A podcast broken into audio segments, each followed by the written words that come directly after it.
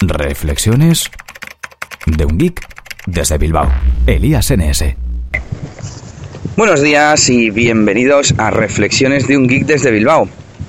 Hoy estoy con Nelly de Camino al Trabajo y vamos a contar eh, nuestras portabilidades.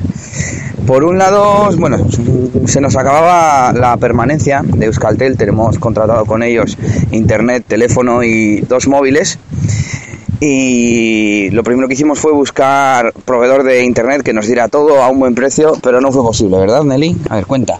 Pues miré, bueno, nosotros queremos fibra óptica porque a DSL la verdad es que no llega todo lo que me gustaría. Entonces las únicas que ofrecen fibra aquí son Euskaltel y Telefónica. Entonces, para conseguirlo en Euskaltel, o bien tendríamos que hacer alguna alta nueva y bueno, pues un poco más rollo. Entonces miré en Telefónica que llegan 100 megas y, bueno, estuve mirando precios mmm, bastante competitivo. 54, 54 euros con IVA y todo. Y era línea de 100 megas y llamadas y tal. Eh, había la opción. Es pasta, ¿eh? 54 euros, pero bueno, es, es fibra 100 megas. ¿Y la subida, te acuerdas? Pues no lo sé, yo creo que será igual 10 megas. O... Joder, qué poco. Comparado con, con 100, vamos. Existía la opción de quitar las llamadas a móviles desde el fijo y entonces te daban un móvil con 500 megas y algo de minutos, 100 minutos o algo así. Mm, un poco corto igual. Ahora hemos estado con 500 megas y la verdad es que llegábamos a fin de mes muy justos.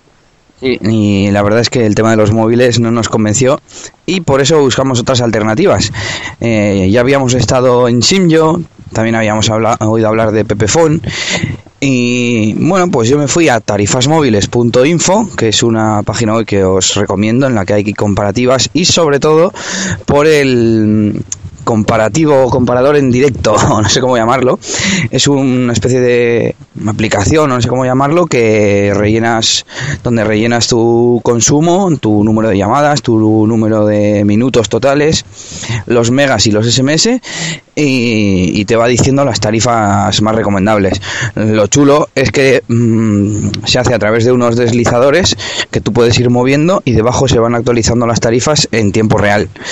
Eh, yo vi que con las pruebas que hice fui cambiando parámetros así más o menos entre 100 y 200 minutos, entre 800 y 800 megas y un giga. Y todo el rato salía de las primeras la de una de 20 que se llamaba eh, ¿cómo se llamaba?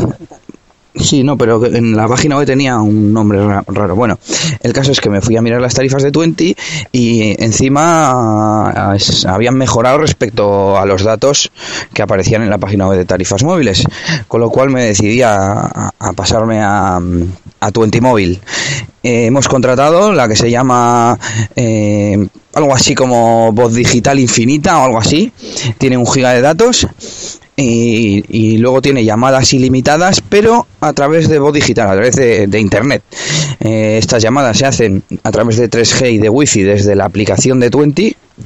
Y luego tienes llamadas normales para cuando no tengas cobertura a cero céntimos, pagando el establecimiento de llamada. Dato importante, que no te megas.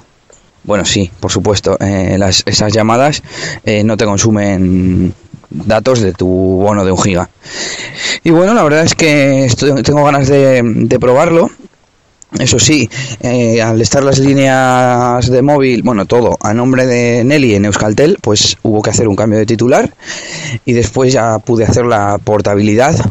Me llegó ayer la SIM y estoy a la espera de, bueno, hice eh, un trámite que hay que hacer en la página web de Twenty, como diciéndole que ya tengo la SIM, hacerme la portabilidad ya, ya final. Y, y, estoy esperando a que me llegue el SMS diciéndome que me, que me cambio ya de compañía. Y como estamos llegando a un sitio en el que hay mucho ruido, voy a poner pausa. Bueno, y seguimos, aunque para vosotros sea todo seguido. Eh, ¿Qué más estábamos contando? Lo de voz digital de Twenty, pues eso, tengo ganas de probarlo, a ver qué tal va, porque me parece un invento bastante chulo. Además, desde la aplicación se puede ver todo, se puede o, gestionar el buzón de voz, se puede consultar los minutos que llevas de voz digital, los, los datos que, que has consumido en una y otra modalidad, eh, los minutos de llamadas normales, etcétera. ¿Y tú, Nelia, qué te has ido? Pues me he portado a Simyo. Eh, creo que es la misma tarifa que tuve anteriormente, son 8 euros y pico, incluye un giga de datos y los, eh, los euros que te cobran es de consumo mínimo, con lo cual lo tienes para gastar en llamadas o en más datos, si, si te pasas del giga. Yo apenas hago llamadas, entonces creo que esa es la más acertada. Sí, yo creo que para la gente que haga pocos minutos de llamada, esa tarifa es la mejor. Vamos, es difícil de superar porque al ser consumo mínimo... Y mi portabilidad ha sido más rápida, los dos pedimos a la vez a través de cada web. Eh, mi tarjeta llegó el viernes, con lo cual eh, se ha hecho antes. Eh, lo bueno que yo no tuve que entrar en ninguna web a hacer nada. En el momento que ellos reciben el mensaje por parte de, de la mensajería que ya he recogido el paquete, empieza el trámite. Entonces me llegó un SMS en cuanto ya detectaron que tenía el paquete y me dijeron, se hace la portabilidad el lunes a la noche. Ayer a las 12 cambié la tarjeta, estuve un rato que no había datos, porque claro, es más o menos a partir de las 12 de la noche, durante la noche. Y hoy a la mañana cuando me he despertado, pues ya tenía sin yo.